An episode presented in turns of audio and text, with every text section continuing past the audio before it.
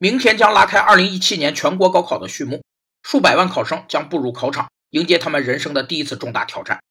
近日来，各种缓解考生压力的方法层出不穷，高考文具、高考减压内衣、各种补脑保健品相继脱销，可谓五花八门，别出心裁。那考生临考前为啥会紧张呢？就因为想赢、怕输和全神贯注。心理学家们做过一个实验，在给缝衣针穿线的时候，越是全神贯注的努力，线越不容易穿入。科学界把这种现象称为“目的颤动”，也叫穿针心理。当人们对某件事情过于重视时，心里就会紧张，而一紧张，往往就会出现心跳加速、动力分散、动作失调等不良反应。很多人在人生的关口失手，心理紧张与焦虑是重要原因之一。所以，每逢重大考试，人们都会想尽办法让学生克服穿针心理的障碍，以平和淡定的心情轻装上阵。高考成绩不决定人生高度。